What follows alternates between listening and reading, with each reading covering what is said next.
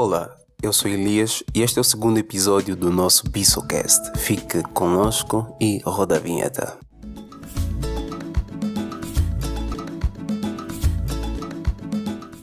Neste episódio trazemos uma reflexão sobre hum, os ainda recentes passamentos físicos uh, no nosso cenário musical angolano.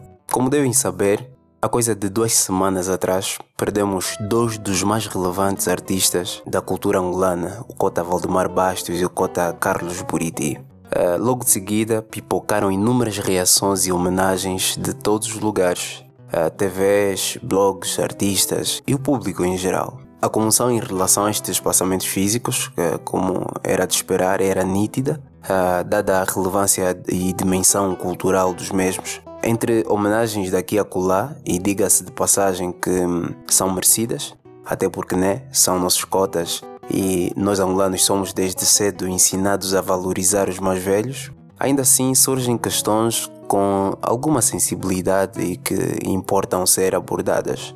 Passo a mencionar algumas delas. Primeiro é como vemos e tratamos os nossos melhores artistas.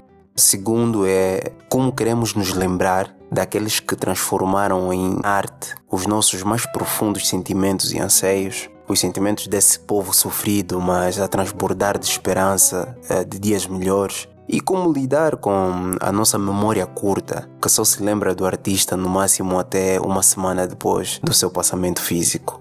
É, tal como já referi, como nem tudo são flores, em meio a homenagens e tal, ainda resta um espaço para alguma reflexão e a navegar pelos instas da vida, deparei-me com um post do Silvio Nascimento. Uh, de imediato chamou-me bastante atenção porque era dentre todos os que já vi o mais ousado, uh, se tratando do tom crítico que ele, que ele adotou. E para ser sincero, dou-lhe toda a razão. Passo a citá-lo, abro aspas. Ganhamos valor após a morte mas somos desrespeitados a vida toda. Essa é a cultura da hipocrisia que aprendemos a politizar. Fecha aspas. E para apoiar ainda mais, vejo a mesma linha crítica vinda nada mais nada menos do que o próprio Cota Bonga. Passo a citá-lo, abro aspas. De repente a música parou para se ouvir o murmúrio do povo que desfrutou da imaginação dos artistas que vão indo cada um a seu tempo. Há muito que isso vem acontecendo. Nem choro nem lamento no pedestal de quem muito pouco deu para a manutenção da vida dos que se vão. Fecha aspas.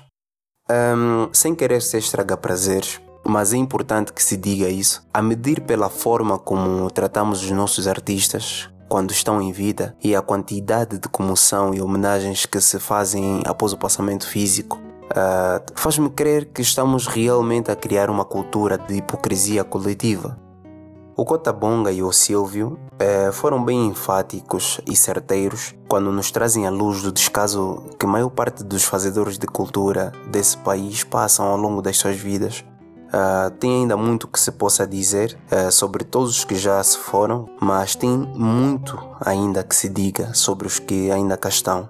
Lamentações à parte, uh, pois é necessário não fecharmos os olhos às questões que realmente importam. Não nos esqueçamos de que uma figura do calibre de Valdemar Bastos, por motivos óbvios, não teve o direito sequer de descansar no solo da sua pátria-mãe que tanto amou.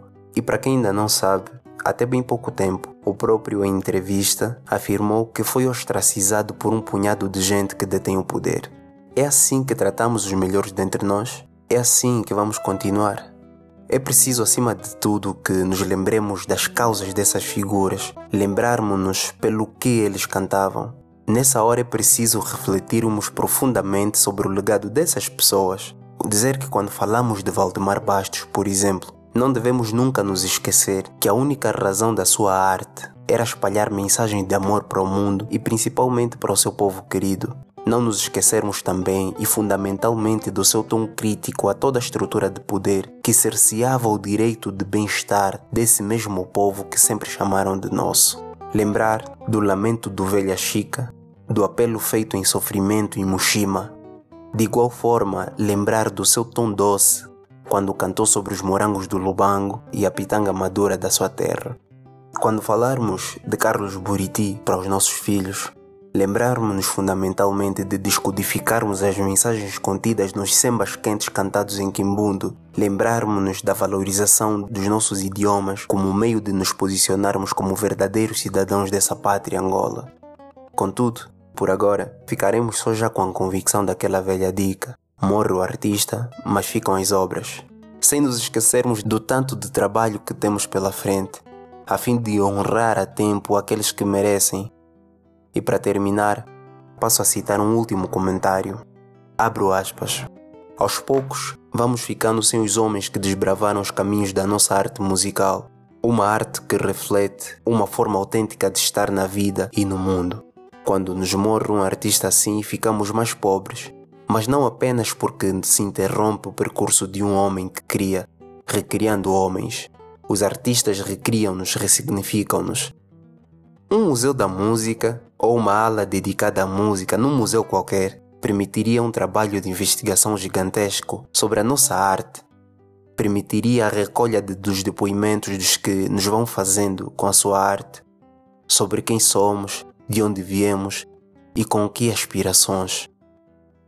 Engana-se quem pensa que um museu assim perpetuaria a memória do artista porque, em última análise, somos nós que nos perpetuamos na voz e na letra do artista. Fecha aspas, por Kenneth Pierce. Então, meus amigos, nós ficamos por aqui, mas que essa reflexão vos encontre com saúde e que saibamos responder a essa questão.